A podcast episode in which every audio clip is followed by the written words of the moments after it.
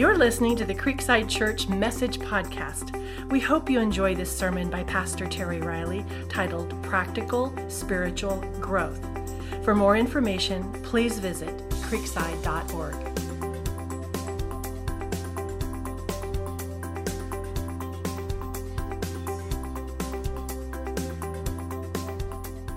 Would you take your notes for a moment? I want you to do a, a reading with me. This verse at the top, it's uh, ties into the first month here, but it's also this is our verse for the year, for our theme of awareness. That we want to live with a sense of the awareness of Christ every day and everywhere, the way we talk, the way we live, wherever we go. So we're just going to start there at Isaiah 54. Let's start at the word the, and uh, let's do it now. The Lord God has given me the tongue of those who are instructed to know how to sustain the weary with a word. He awakens me each morning. He awakens my ear to listen like those being instructed. And that's our prayer and our hope that every day we live with that sense of awareness of being instructed by the living Christ. Okay, one more fun thing. Um, you got two minutes to do this, okay? And you can answer one or you can answer one of these questions.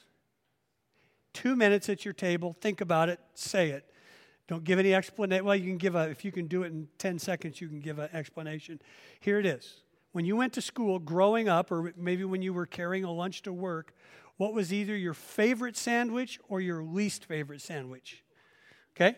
Your least favorite or your favorite sandwich. Go ahead and talk about that for a moment.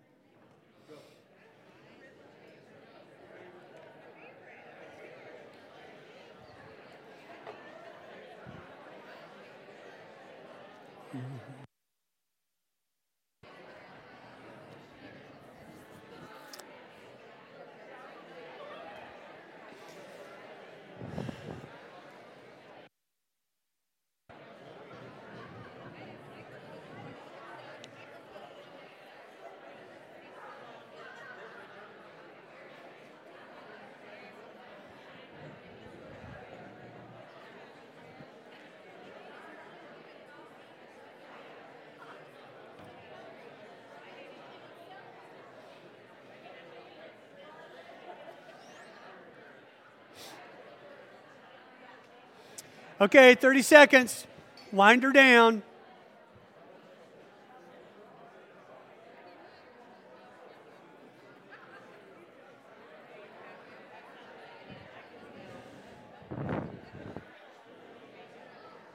Okay. First service, we had some really weird doozies, man. I mean, weird. Can I, just weird. So I hope there's none of you here like that. Now, what is what? What's what? Give me shout a couple of really bad sandwiches. You said, "Man, no way." I, spam? Oh, I love spam. Okay, I love spam. Okay, bologna, liverwurst. Yeah, that's that's nasty. That that that shouldn't be on the market. Beef tongue. Yeah, yeah, that's what somebody else had with liver and onions and everything else with it. Horse, I couldn't believe it. That's, that would kill a kid or everybody around him. That's toxic. Okay, what's the best? What's your favorite? Turkey. Pe- uh, peanut butter and jelly, yes. Salami bologna, yes, that's a good one. Okay, here, I'm going to tell you mine. I have never been an envious person. This is true. I'm not, I'm not an envious person. But in school, I hated all sandwiches and bag lunches because I was envious of all the kids that got to do the hot lunch. Yeah. Yeah, I never did. But I, lo- I, I, just, I, I, I just looked at them and I salivated. My, the, the, the, the, the sandwich I hated the most was tuna. You know why? Do you know why? Well, the smell was kind of bad, especially after it started seeping through the bread. You know? The only thing worse than mayonnaise is warm mayonnaise soaking into your bread. And man, when I got those, I was not a happy camper. We'll come back to the sandwich thing in just a minute. I want to tell you, uh, I heard a really corny joke this week, so if you'll indulge me, it's, it's pretty bad. But it's about this lady. She would pass by this pet shop and uh, every day walking to work. And this one day, she realized there's a parrot there. And as she's walking by, this parrot yells out to her, Hey, lady! And she goes, What? She goes, You're ugly! and so she's kind of like shocked and she just she's kind of offended, but she just kept walking. And she goes, okay, that's, you know, that happens. And then the next day she walks by there again. She gets up there and she's a little concerned about what's going to happen. And she walks by and all of a sudden this parrot goes, hey, lady. And she goes, yeah, what? What? And she goes, you're ugly.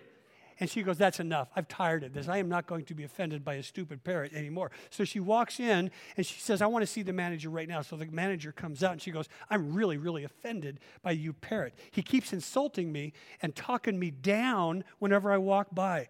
And the manager goes, Oh, oh, I am so sorry.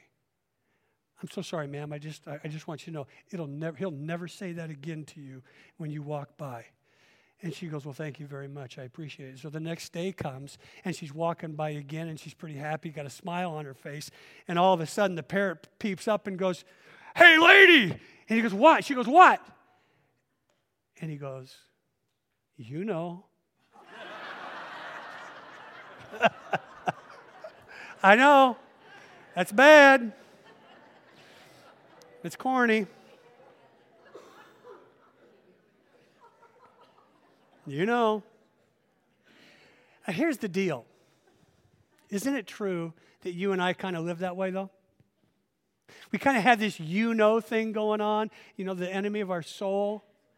Well, you know you're not very smart.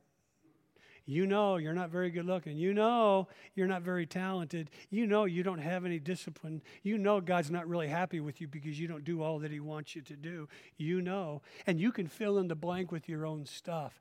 You know I'm a failure. You know. And hear me, loved ones, that's really what the enemy of our soul does.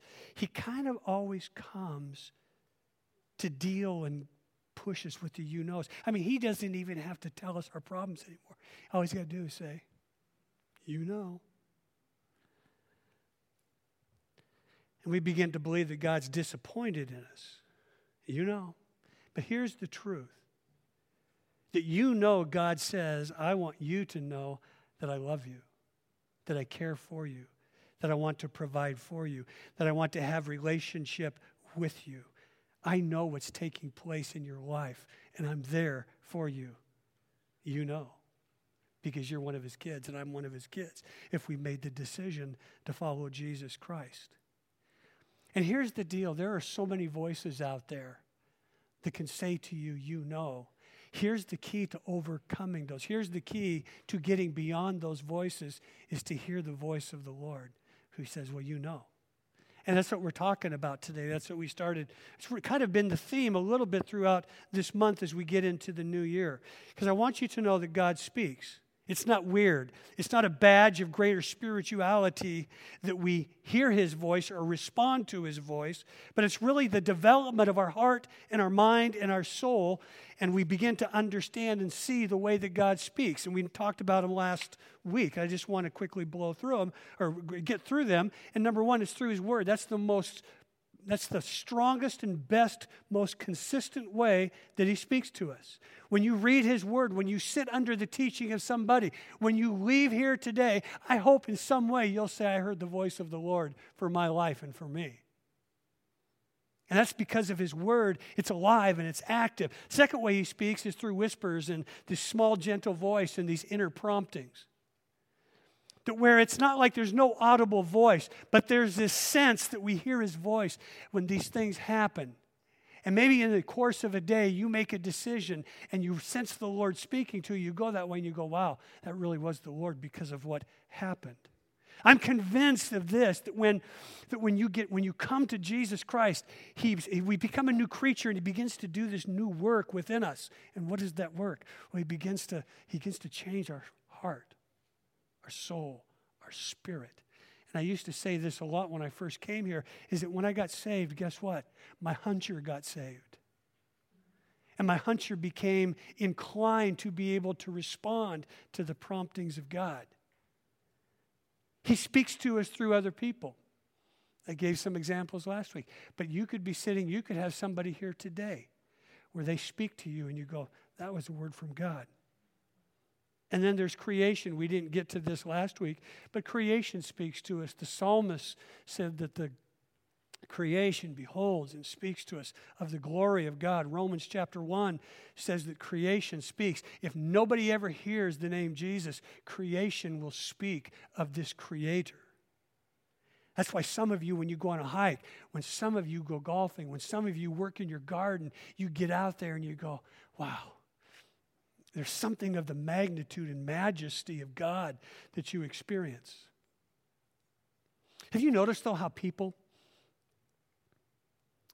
it's pretty instinctive that when something's really going bad or a crisis pops up, what is the first thing they do?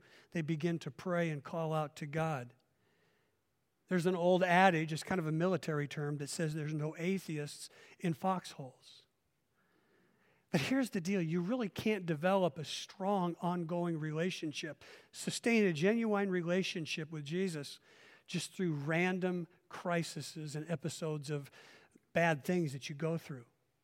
Because people that do that really have no stability or spiritual stamina or structure to their life. A genuine relationship with anyone is not just about going up to them and in desperate need asking for something.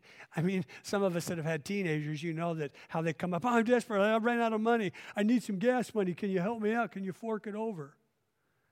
And no parent, you know, will do that, but no parent likes that when that happens all the time. A relationship is about being with someone because you like their company. You want to be in their presence. You value what's happening in their life as well as yours, and those two things come together. I love being around because I, I, have kind of a serious side to me. And I love being around some of the people when it's just laughing, when they make me laugh. Because sometimes I forget how to belly laugh. And then there's certain people that just make me belly laugh. It can be golfing, it can be whatever, but I just love that. That's what a relationship is about, where there's this mutual giving and where you become better, you become more joyful because of that relationship, because ultimately they're kind of helping you discover who you really are and what you're really about. That's the kind of relationship that our Lord Jesus wants with each one of us, friends. He, he, doesn't want to be your personal 911 dispatcher that every time you go through something, you dial him up. Jesus Christ was born for really two purposes. Number one, to be our Savior. Emmanuel, God with us uh, he would save his people from their sins. But Emmanuel, God with us, he also says in John chapter 15, verse 5, and in a couple of places, he says, Listen, he's talking to his disciples, and he's talking to you and me as his followers today. You know what he's saying? He says, Listen, yeah, you're going to serve me, and you're going to, you know, do, do all the things that you should do. But I'm not going to call you servant. I'm going to call you friend. Wow. The Creator the God of the universe says, We're going to change the relationship here just a little bit. We're going to ratchet it down to, I want you to know you're my friend. Because there's something so approachable and so open to that. And that's what God wants, and that's why Jesus came, so that we would experience firsthand, number one, salvation, but that we would see Jesus. We'd study Jesus in the Gospels, and we begin to understand whew, this is what God looks like, and this is how he relates to me. And that's what we want to remember. Because if that doesn't dial you up and begin to motivate you to, to build and to develop that relationship ongoingly, there's not much else that really will. You'll just begin to enter in to some kind of religious exercise and excursions where maybe you'll show up here on a Sunday every once in a while, feel good, and walk out, and then the rest of your week will play out the way that it usually does. But Jesus says, No, I want to have a relationship with you that is 724, 366. So, how can I hear? Well, we talked last week about the key ways how God speaks, but then we got to be willing to hear because I'm convinced of this God wants you to hear his voice more than you even want to hear it. Because he knows that when he begins to speak to you, he knows that when you begin to hear and to understand him, guess what? It's going to make sense. Your life is going to be stronger. You're going to stay inside the lanes and the rails and the guardrails that God has established for you. Matthew chapter 13, verse 9, you'll see them on your notes there. Uh, Mark chapter 4, 1 through 20, and then Revelation chapter 2 and chapter 3. You'll see this phrase that Jesus speaks a number of times. He says, He that has ears, to listen, let him hear. He that has ears to hear, let him listen. You'll see that phrase. You know why? Because Jesus is speaking to the church. Whenever he speaks to the church, it's always people. He's saying, I want you to hear my voice. I want you to be able to know it. I want you to understand the rhythm and the cadence when I speak to you so it's quickly identifiable and it leads you to life everlasting and to a blessed life. And I don't want you to think, I've, you know, that we, we, we kid about this, but it's not weird. It can be, it's, it's, it's, it's naturally supernatural. It's not audible. You're not going to hear, you know, this is God. He's going to sound kind of like you in your vocabulary and your language, but it's going to sound a lot like the Bible. But it's not weird. God speaks to people. So, how do we start to do that? Well, first thing is you got to exercise and discipline yourself unto godliness. The idea there, the word ex- exercise and discipline, has to do with get to the gym, work out spiritually. And a lot of times we don't like that. We don't like that word discipline, especially in the church, because we want to talk about grace. And I love grace, but God is saying you, you, you need to work with me and cooperate with me on this. Uh, how many remember Thursday, January uh, 15th, 2009, just a week over 10 years ago?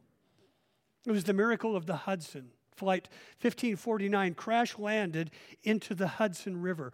All 155 souls lived. That's amazing. As far as I know, I, I, did, I didn't check this, but I think it's the only plane that's ever landed like that and didn't break up and everybody lived. Not to mention landing a jumbo jet in a big river. Well, Captain Sully Sullenberger, he faced the greatest test of his life in that three to four minute segment from takeoff to landing. You want to talk about a test. Flying is something that has always intrigued me greatly. And uh, so after all of this happened, I'd read all the periodicals in the newspapers and seen the news on it. I went and bought, he wrote a book and I went and bought it. And there was this, and I, and I, and I heard him say this on a, on a couple of interviews. But this was the question, and I take this out of his book. He was talking about his preparation for that time. Somebody says, Hey, Sully, how in the world do you ever prepare for that? I mean, how can you just pull that off? I mean, nobody does that. You can't practice it. Here's what he said. He said, I've been making small, regular deposits in my bank of experience, education, and training now for 40 years. On January 15th, the balance was sufficient so that I could make a very large withdrawal. Don't you love that? Do you get that? He says, My whole life for 40 years was preparing for that one time and that one moment. See, tests are going to come, loved ones. We're going to face difficult times. There's things that we're not going to be able to answer for, that we don't know why. And we're going to go, How in the world? What happened? How come this came about? There are people in this church right now that I'm praying for, that some of you are praying for, because you know the seriousness of what they're facing. And here's the question how are they facing it? Because for some of them, it's the biggest test in their life. And there might be some of you in this room right now that are experiencing the same kinds of things.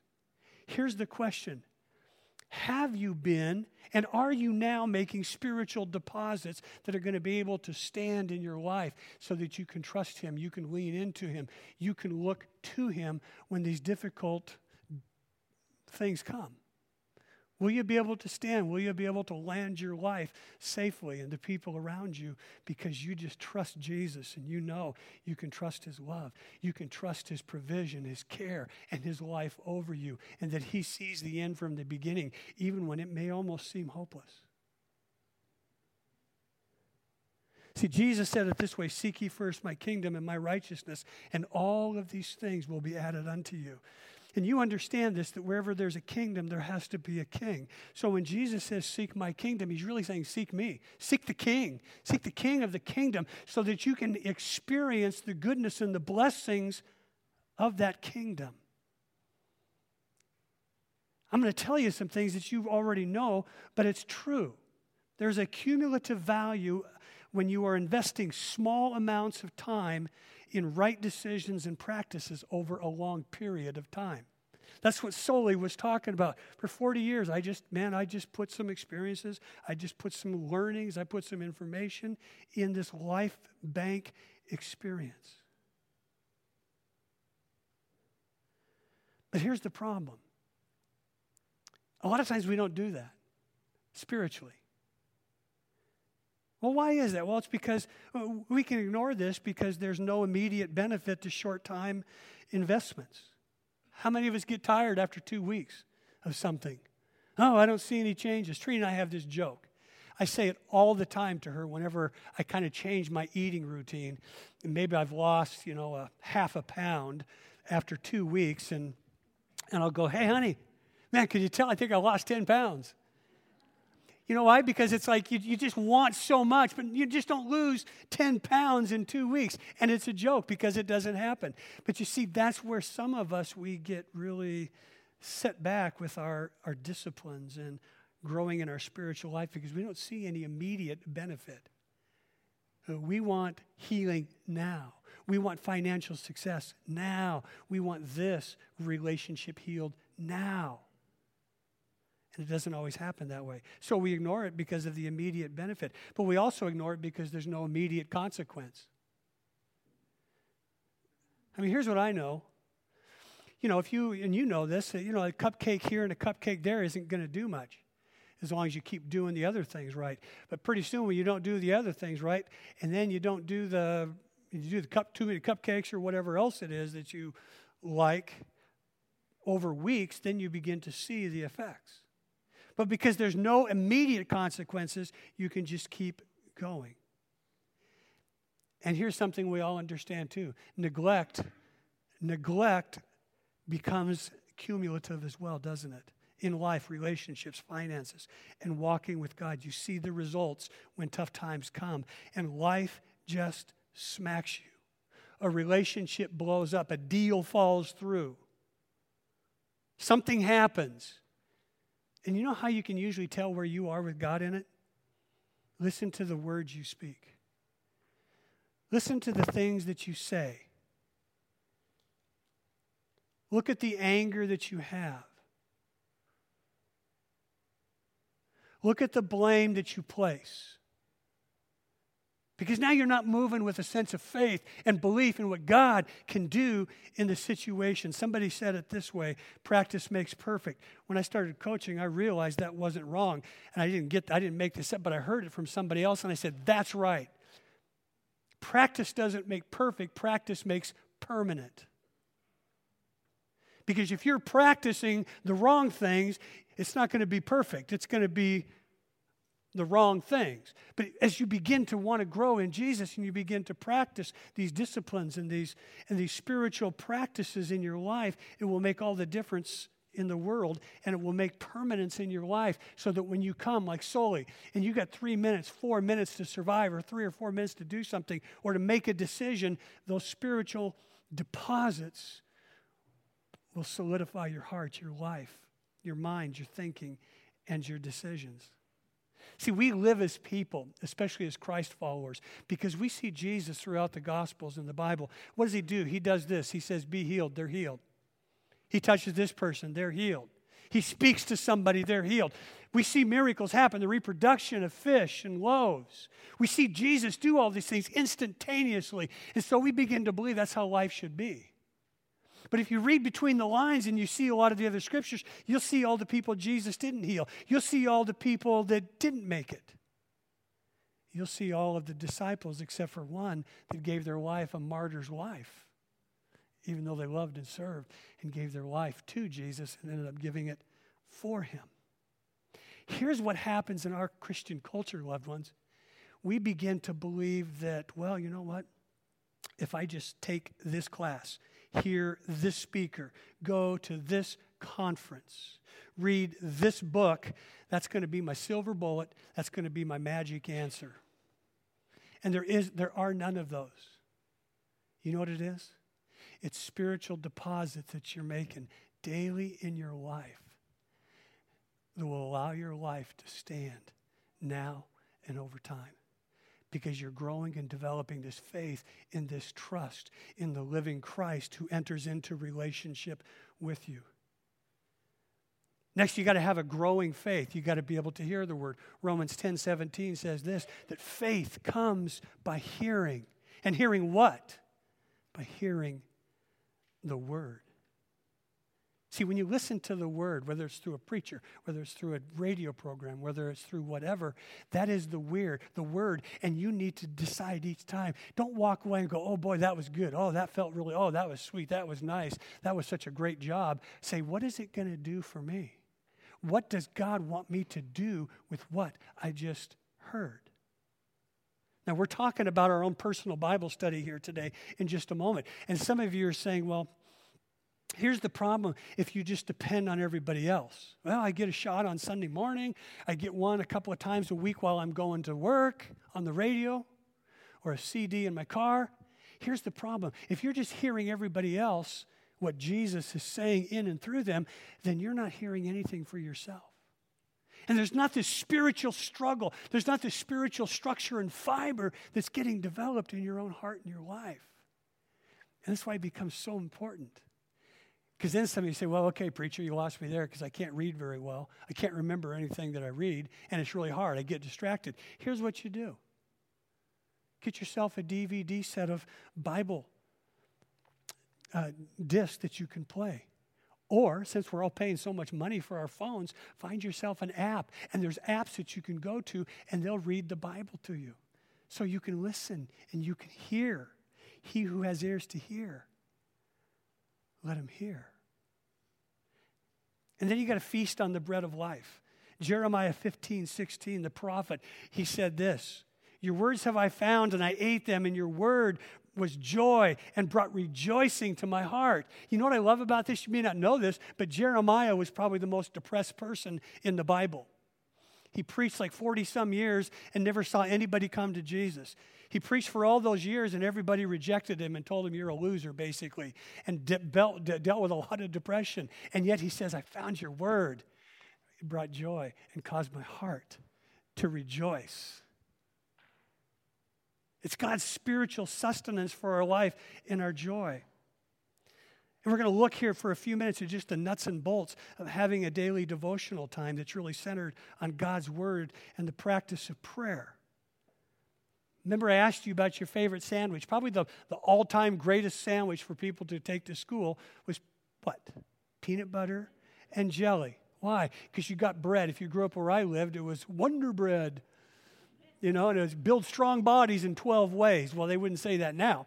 But, but Wonder Bread was this white, soft, beautiful bread. And then you put some jelly on there. If it has a little bit of substance to it, it doesn't bleed through and it does all right. And then you throw some peanut butter on there, you get some good protein, and you are good, good, good for the day. And so that's what we kind of affectionately call it here that we want you to grow and learn how to do PB and J. PB and J. Now, it's not peanut butter and jelly, but it acts the same way because we want you to grow in how to do prayer, Bible study, or Bible reading and journaling. Okay, I got it out because I know a lot of you are going to go, uh, sorry, I don't journal. Okay, I'm not going to argue with you. I'm not going to fight you and I'm not going to try and convince you. I'm just going to share. And then you get to do what you want. But I find that what goes into the mind works through the pen and the fingers, sticks more to the heart.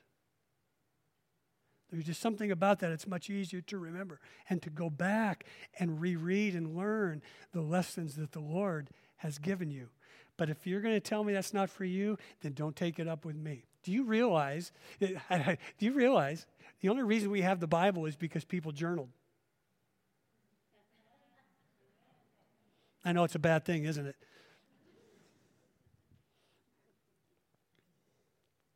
But in preparing to do this, you know what we're really doing is we're simply preparing to meet with our close friend, the lover of our soul, and do life with Jesus. I love this quote Everybody ends up somewhere in life, but few people end up somewhere on purpose. Sully Sullenberg ended up there on purpose. He was prepared for whatever came his way. Here's the question Jesus, God, the Son, invites us into this friendship and to this relationship with Him. But are you doing your part to help sustain that, to help it grow? And what I'm going to tell you how to do it, or not tell you how to do it, but tell you the way that I do it, and a lot of people do it this way, it's not the only way to do it, believe me. But I don't have time to tell you seven different ways to do it. So I'm going to tell you what I believe is the easiest way after doing devotions for probably 35 years. That I believe this is the easiest for everybody to do. And if you find your own way or you're doing your own way, then let me finish. But maybe some of us that aren't doing a quiet time, a devotional time, that time with God in the morning or afternoon or evening, this might help you out. If there's one thing, listen, loved ones, if this was my last sermon I ever preached today, I'd be really happy. I don't mean happy about it, but I'd be really happy with what I'm sharing with you because this is as important to me as just about anything other than a salvation message to reach people for Jesus Christ. Because this is what the discipleship aspect of your life entails how you grow in Jesus. So, the first thing you got to do is set a time. That's what Jesus did. Make a standing time and a place to be with God. What's the number one reason why people really aren't dedicated to and spend time with God during the day. You know what it is? It's busyness. Too busy. Okay. I'm so glad God's not too busy for me. But it's busyness, and I get it. Some of you got young families. Some of you, you know, you've retired, but you're more busy now than when you were working. Listen, there's a life does that for us. But what's really important, seek ye first the kingdom of God. And everything else will get added to you. Others would say, well, you know, I mean, I'm sitting there for two minutes and I'm bored.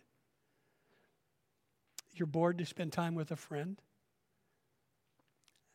You know, I always use this, but I mean, you know, someone calls me and says, hey, Riley, let's go golfing at five in the morning. I'll be there. You want to go fishing? Let's go at three in the morning. Oh, I'll be there. See, for the things that are important, what we're seeking and enjoying, we can make sure that we find time for. If you want to know God, hear me, loved ones, you do have to set aside time to be with Him. It would be like Trina and I, and we've been married for almost 41 years. Do you realize that the one time she, one thing she wants from me is time and attention? because she knows that if we don't have that, I know if we don't have that, ultimately it's going to begin to affect the relational uh, exchanges that we have and we'll begin to grow apart. And everyone in this room, whether it's a friend or a spouse, you understand that. Jesus recognized this need for focused time with his Father in the Gospels. And that's why he models it for us and really mentors, excuse me, mentors us into it. It's really, he's, the, he's our divine mentor, that he's there every time, every day, all the time. So, Jesus, this is the scripture in Luke chapter 5. It says, The news about Jesus spread so that the crowds of people they came to hear him and he healed them of all of their sicknesses and their diseases. But this is a good but jesus often withdrew early in the morning to a lonely place and he prayed. What happens with us when we get busy it's the important things, the quiet times, the Jesus times that kind of get pushed to the side. For Jesus, it was just the opposite. He made sure that he was with his Father. It says he often withdrew to lonely places and prayed. He withdrew to focus on the needed versus the urgency. Oh, how many times do we allow the urgency to overtake our life? As I've said before, I do my quote devotional quiet time at home. Please, it doesn't make me more spiritual, but I, I always said I don't want to preach on something to you and tell you and challenge you to do something that I'm not doing on my own. See, by the time I get here, the afterburners are going, and I'm busy.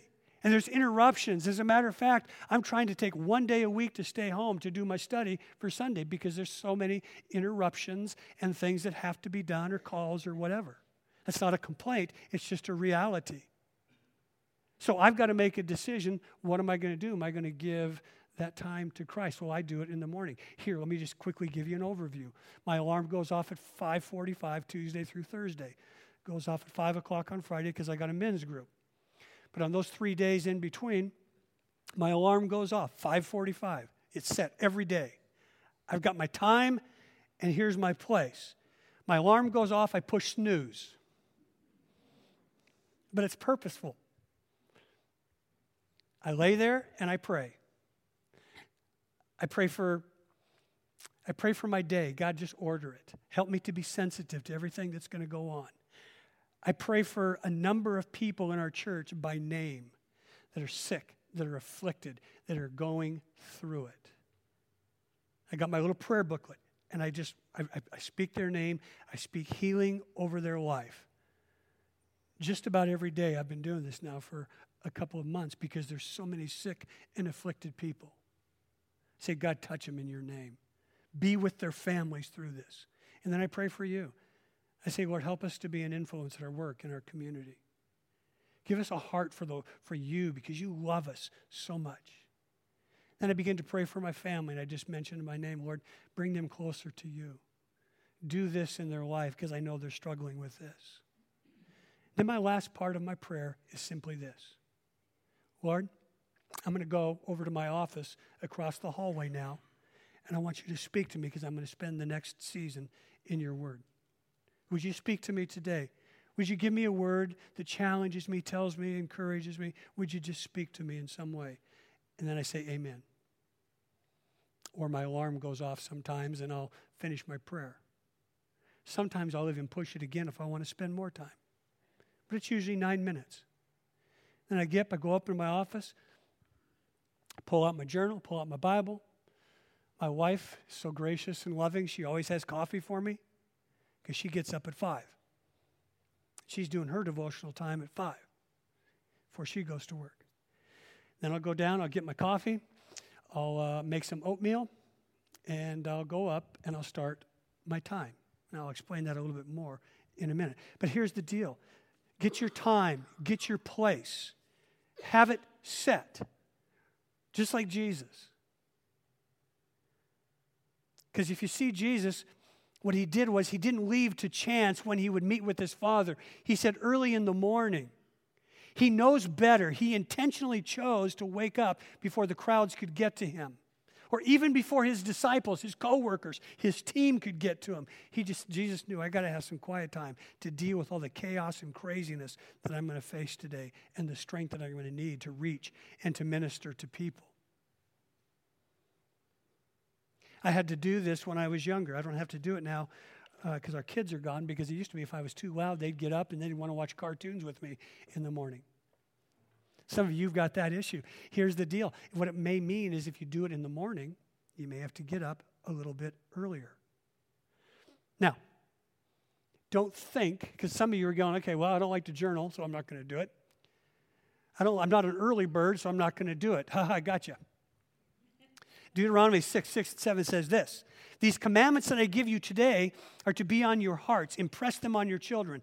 Talk about them when you sit at home and when you walk along the road, when you lie down and when you get up. You know what he's really saying?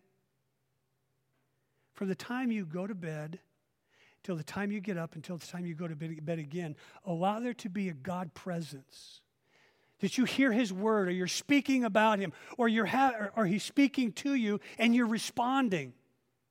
It's a relationship that is ongoing. And here's the deal some of you would say, I am not a morning person. And that's probably good that you don't do it in the morning because you're so grumpy, God doesn't want to spend time with you. so don't do it. Maybe you can maybe maybe you can do it on your lunch hour or maybe you got your own business and you can do your devotional at work in your office and be unbothered. That's great. Or maybe you're a night owl and you get the kids to bed at 9.30 or 10 and then about 11 o'clock you go and you get whatever you want to drink at 9 or 10 at night and you sit down and you do yours then. But that's your time with god. And then you say tonight i'm going to bed. I want to remember this passage. And then in the morning you get up and remember that for your day. Say lord that's what i read last night. There's a lot of ways to do this we have a Bible reading plan. We have a Bible reading plan in our church that we use just to give continuity and um, um, We use it for a couple of different reasons because it, it gets you through the full Bible once a year and then the Gospels twice during that year. So it's a lot of reading. Here's the deal it's about four chapters a day in the Bible. That is a lot of reading. It takes me a while to get through it. And very seldom, honestly, do I ever do all four chapters. I'm focusing right now on the Old Testament because I have not read through the Old Testament in four years. So, what I encourage people to do is get the plan and then start reading, but focus. Maybe you're newer to church or to Christ or being a follower. Focus on the Gospels. Look at uh, Luke, uh, Mark, Luke, and John. Focus on learning about Jesus, how he lives, what he says, how he loves people, how he has compassion. Learn from him how to be like him. Or you can find another Bible reading plan. There's many out there. Just go on computer and go Bible reading plans and find one, but find one that fits and works for you. And then you just got to make the time. You got to find the place. I love my office. It's quiet. I get to see the sun coming up. It's beautiful. It reminds me, God, you've given me another day. How about you? Then, when you find your time and your place, and sometimes it's going to get interrupted, mine does all the time. But I've got it, it's consistent. What you want to do then is you want to bring your Bible. I got my Bible, it's always sitting there on my desk. All I got to do is sit down, reach over, and grab it. Set up my Bible. I got a pen or a pencil, usually a pen, and I got my journal. Here's my journal. You can get these for five bucks at Walmart. I used to buy them online for a lot more, and um, and I was looking all over for these because the company I bought them from they went out of uh, they, they didn't sell them anymore.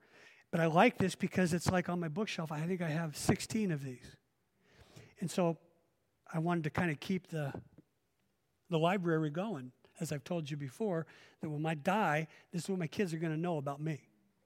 They're going to know the tough times, the good times, how I prayed for them, how I loved them, how they made me mad, all those things. And Trina will be able to read the same thing. But this is what I use. You can get a fancy big one, small one, whatever you want to do.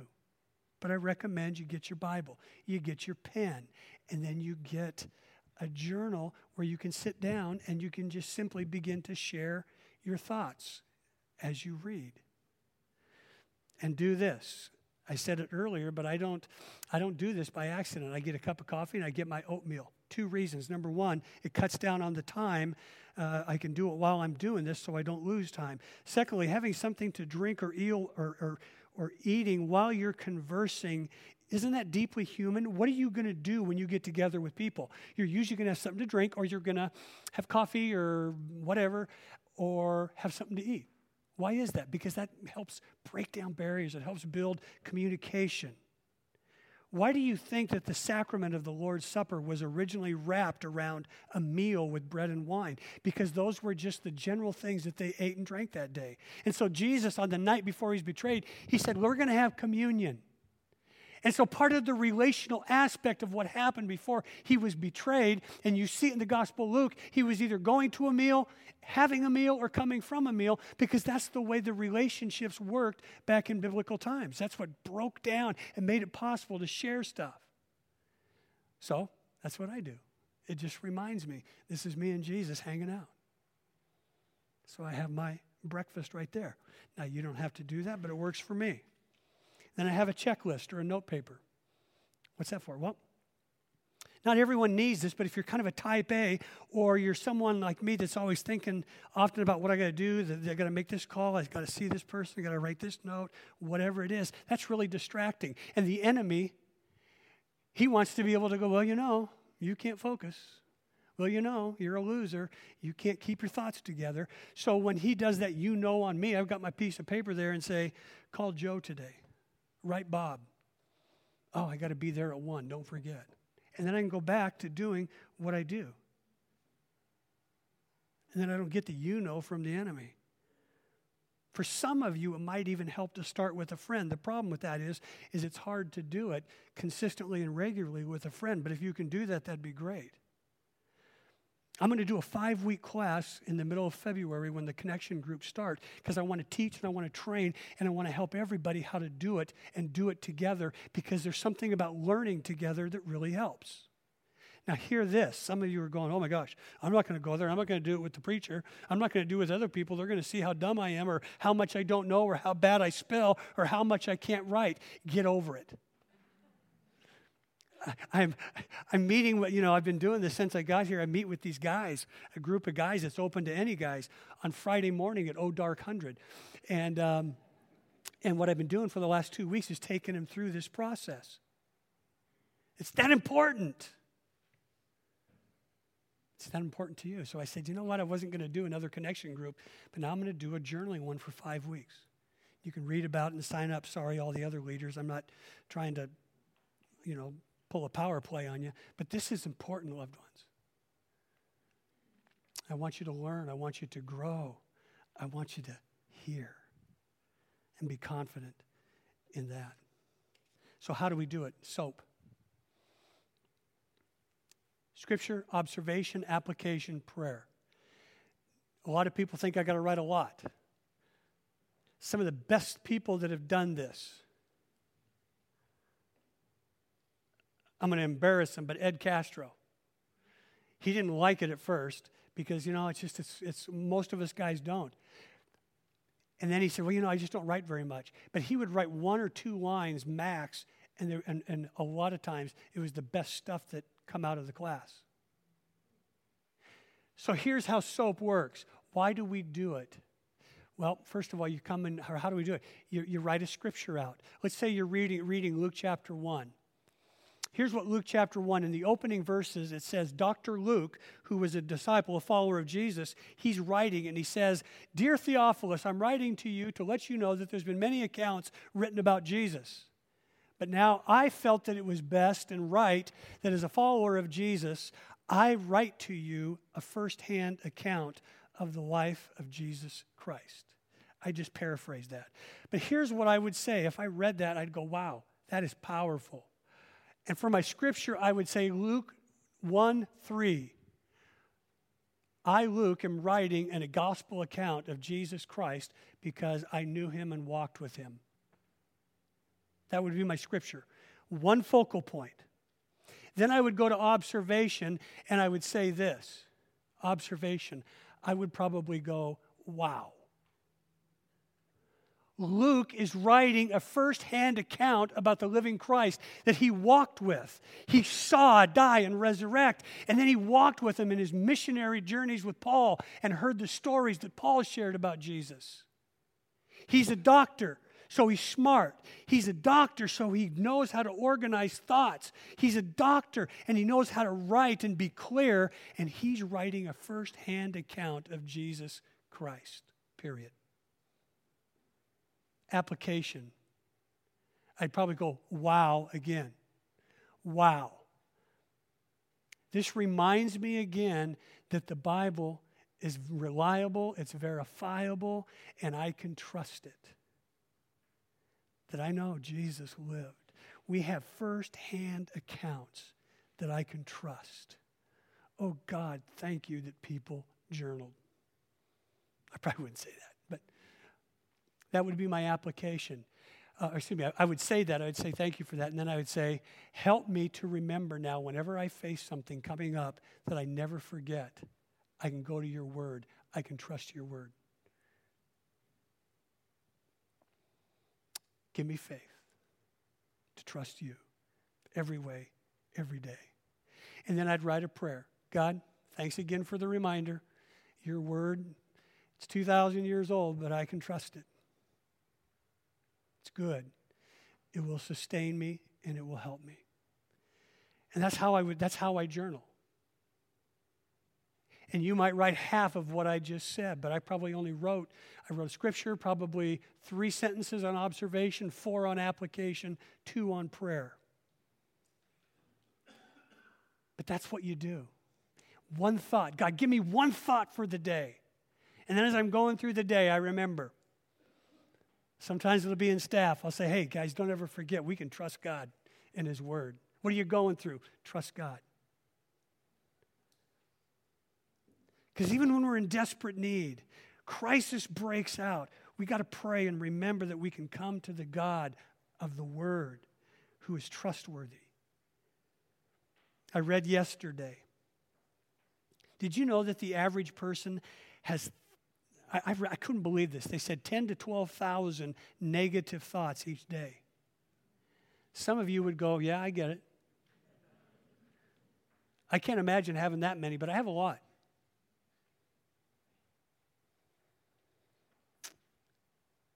You're not good enough. You know. You know you're not good enough. You know you probably shouldn't be doing what you're doing. You know nobody really gets, you know, kind of wants to listen to you. You know it doesn't come across very good. You know. You know what the devotional time comes becomes for me? It becomes two, a couple of things. Time to vent. After I've done that, I can vent and say whatever to God. But here's what it does more than anything it scrubs my mind. It's soap. What does soap do? It cleans. When I do my soap, it scrubs my mind and it scrubs my heart. And then I get to say, you know what, God, here's what you say about me. You love me. You chose me. You accept me. You forgive me. You have a purpose for me. You've given me life. And pretty soon I go from the you know to I know. I know what God says, and that's what's important. And it begins to scrub those negative thoughts. Scrub my heart. Because inspiration with information and personal application, loved ones, brings life transformation to you because of His Word. That's more powerful than a two edged sword. Would you stand with me?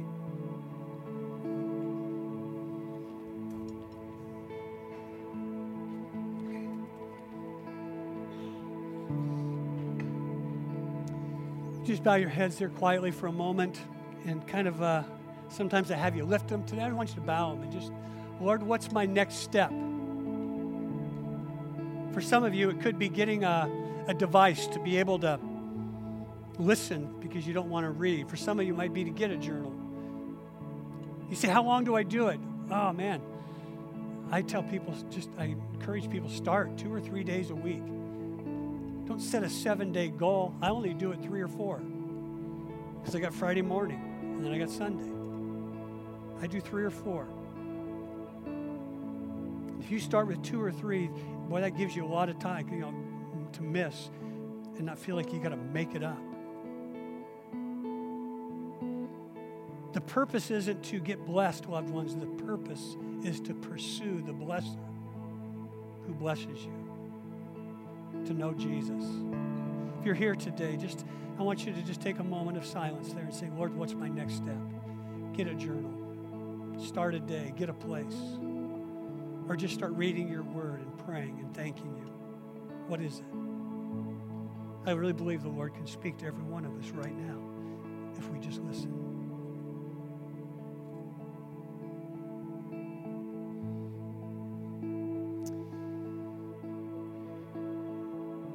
If you've never made a commitment to Christ, I encourage you to do that today. Maybe you didn't hear anything about the journaling, but you heard about this person that loves you and cares for you, wants to provide and protect for you. Most importantly, He's provided eternal life for you, forgiven your sins, and the promise of new life and eternal life. Maybe today you want to make that decision I would ask you to do one of two things or both. Number one, that you would note it on a connection slip. Say, I dedicated my life or I committed my life to Jesus today to follow him, or I recommitted. Or maybe you came with somebody. You tell them as you go, I'm, I'm going to do what that guy said.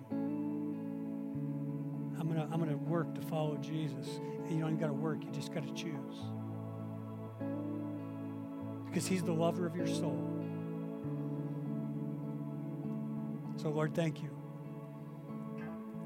Thank you that you want to meet with us. Help us, Lord, not to make it a religious excursion, but a relational endeavor of enjoyment and purpose. And we give you thanks for that today in Jesus' name.